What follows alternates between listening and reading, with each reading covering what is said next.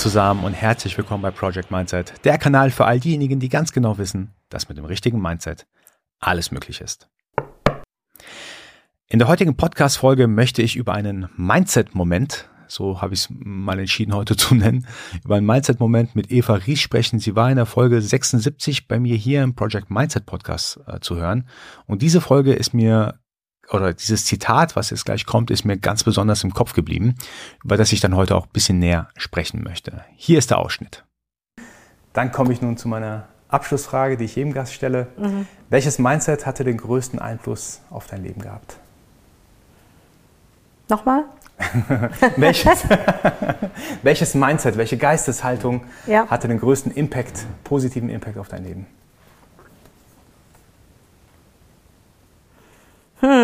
Also wenn man mit den alten Lateinern spricht oder ähm, äh, generell so, würde würd ich wirklich sagen, dieses, dieses, dieses, was ich oft zitiere, was ich auch meiner Tochter oft gesagt habe, dieses per aspera ad astra, durch Mühsal zu den Sternen.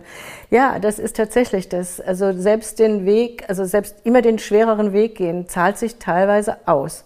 Also durch den steinigen Weg zu den to the stars. Wow. Schöne Abschluss. Das würde ich wirklich, also das, da ist sehr, sehr viel dran, ja. Ja, ich glaube auch in, in deinem, auf deinem Lebensweg hast du es, glaube ich, auch bewiesen, dass ja. du durch die steinigen Wege hindurchgegangen bist. Weil ich hätte auch echt, ich hätte auch Abkürzungen nehmen können oder, oder einfachere Wege und ähm, oder einfach sagen können, hm, den Weg des geringsten Widerstandes, aber der hätte wahrscheinlich nicht so zum Ziel geführt. Wie gesagt, das war die Folge 76 mit Eva Ries und ich fand diesen Moment besonders interessant. Es hat ja auch bisschen so den Lebensweg von der Eva Ries gezeigt. Sie war ja über 20 Jahre lang die Managerin des legendären Hip-Hop äh, Wu-Tang Clans. Ich glaube, die hatte einiges mitgemacht. In der Folge beschreibt sie auch oder im Gespräch beschreibt sie auch die Höhen und Tiefen, die sie hatte. Und es wird ganz schnell klar, da braucht man wirklich Ausdauer, Toleranzgrenzen, die über gewisse äh, Schwellen liegen, dass man da nicht sofort ausflippt, wenn einer im, im Wu-Tang Clan mal irgendwie was gemacht hat, was völlig daneben war.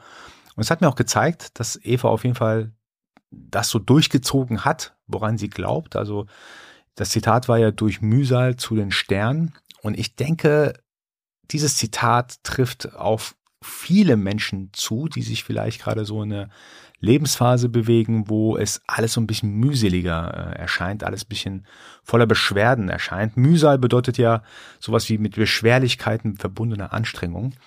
Und interessanterweise um hier den Bogen äh, zu spannen, ähm, interessanterweise gibt es ja diese Happiness U-Curve.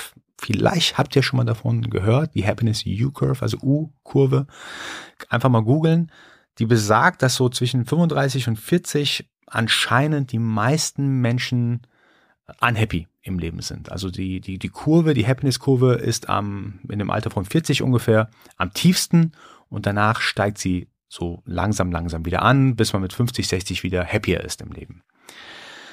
Es gibt natürlich auch Studien, die das Gegenteil be äh, belegen, wie bei fast jeder Studie, die es da draußen so gibt. Ähm, ich lasse es mal so stehen. Ich kann aus den Beobachtungen aus meinem Umfeld tatsächlich sagen, ich habe den Eindruck, dass jetzt momentan so Leute in meinem Umfeld zwischen 35 und 40 gerade den größten Struggle sozusagen in ihrem Leben hatten, weil irgendwie alles sehr zusammenkommt. Also man ist in einem Alter, wo man beruflich, karrieremäßig voll durchsteigen kann, weil man schon ein paar Jahre auf dem Buckel hat, bisschen gearbeitet hat, weiß, wie der Hase so läuft im Berufsleben dann ist es auch fast schon der Moment, wo die meisten ein Haus kaufen oder irgendwas kaufen, renovieren möchten, müssen, einziehen wollen und so weiter. Also da ist natürlich viel Stress dahinter. Dann hat man natürlich ein, zwei Kids oder mehr Kids, was auch nochmal ein Belastungsfaktor ist. Man hat weniger Zeit für Freunde dadurch, man hat weniger Zeit für seine Hobbys.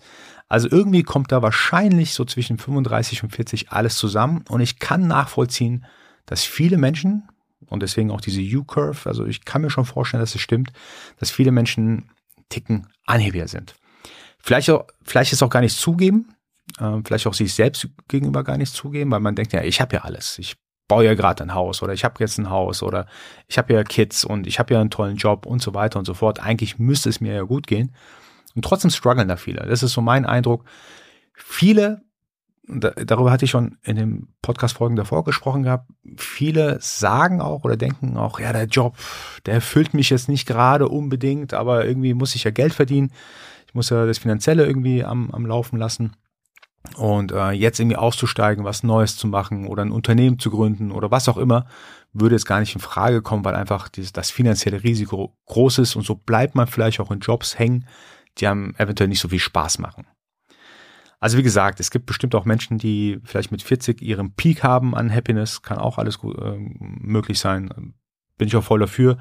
Aber ich glaube tatsächlich, die meisten, auch aus meiner Beobachtung, sind in dieser U-Curve, in dieser U-Kurve der Happiness drin. Das heißt, vielleicht haben sie so mit 16 bis 25 so ihr, ihre Highlights im Leben gehabt. Danach geht es leider ein bisschen abwärts und hoffentlich dann auch wieder aufwärts, wenn sich alles ein bisschen gelegt hat. Die Kinder sind äh, größer geworden, Haus ist äh, äh, muss nichts mehr dran gemacht werden. Im, Im, Job hat man vielleicht auch so ein bisschen seine, seine Routinen gefunden und so weiter und so fort. Und mit 50, 60 ist man dann hoffentlich dann ein bisschen happier.